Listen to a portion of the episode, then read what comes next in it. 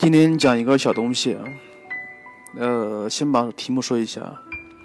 若 f(x) 的定义域是一到二，都是 b 的，让你求 f（ 括弧 2x 加一）的定义域，或者是已知 f(2x 加一）的定义域是一到二，让你求 f(x) 定义域，或者是 f（ 括弧 2x 加一）的定义域是一到二，让你求。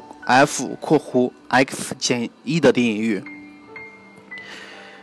呃，我相信，如果你在复习函数部分，肯定会遇到这样的题目，就是说，咱们求定义域，总共分为两类，第一类是有式子的，第二类是没有式子的。如何求定义域？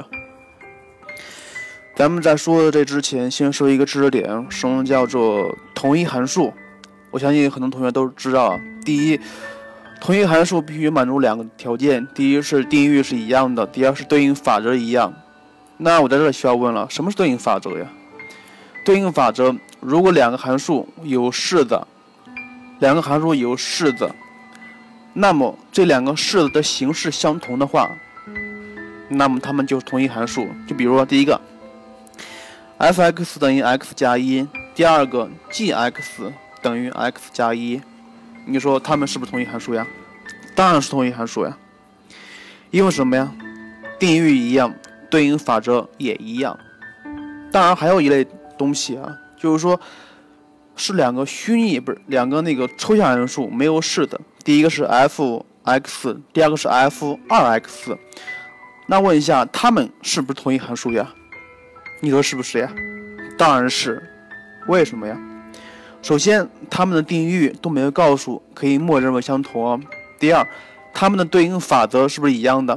这个时候，既然没有式子，咱们凭什么认为它们对应法则是一样的呀？咱们就看它们的函数符号 f，这样就可以了。第一个是 f(x)，第二个是 f(2x)。然后这个时候你就会发现了，哎，它们的那个里边东西不一样啊。那这个时候，我就问一下，我如果令里面的 2x 整体为呃，为一个新的 x 一的话，你看一下它们是不是一样了？对，所以，呃，抽象函数怎样判断是同一函数，就这么判断。呃，接着回来咱们说这个知识点，既然同一函数了，那么它们的定义域是相同的，定义域是相同的。那么我在这问一下，什么是定义域？定义域只是 x 的取值范围。在这需要注意两句话。第一句话是定义域只是 x 的范围，不是其他东西。就比如说，第一个函数 f(x)，它的定义域只是它括弧里边 x 范围；第二个函数 f(2x)，它的定义域是括弧 2x 里边 x 的范围啊，千万不要搞错了。然后接下来我说第二句话很重要的，同一函数括弧内的范围整体相同。同一函数括弧内的范围整体相同，还是看这个例子，f(x)，它的括弧里面的值是 x，第二个函数是 f(2x)，它括弧里边东西是 2x，也就是说，第一个 x 跟第二个 x 的范围是相同的，只有相同的才能保持它们是同一函数。呃，好了，理呃，我刚才说了两句话，再重复说一遍。第一句话是定义域只是 x 范围，第二句话是同一函数括弧内的范围整体相同。知道这两句话，做这样题目就比较好做了。咱们看题目，第一个题目是 f(x) 的定义域是一到二，让你求 f(2x 加一的定义域。首先判断一下它们是同一函数，第二就是。呃，括弧内的范围整体相同。第一个第一个函数的括弧内的只是 x，那么第一个括弧的范围是 x 大于等于一，小于等于二，是不是？那么第二个函数括弧内是 2x 加一，所以 2x 加一的范围也要大于等于一，小于等于二。这个时候把 x 解出了，x 解完之后是 x 大于等于零，小于等于二分之一。所以 f 二 x 加一的定义域是零到二分之一。像我说的第一个题目是从简单的推复杂的，咱们第二个说是从复杂的推简单的，其实是一样的。看这个题目，f 二 x 加一的定义域是一到二，让你求 f(x) 的定义域。同样的，括弧内的范围整体相同。呃，看一下第一个 f 二 x 加一的定义域是一到二，记住啊，定义域只是 x 范围，也就是说 x 大于等于一，小于等于二，所以二 x 加一是括弧内的整体，它整体的范围是多少？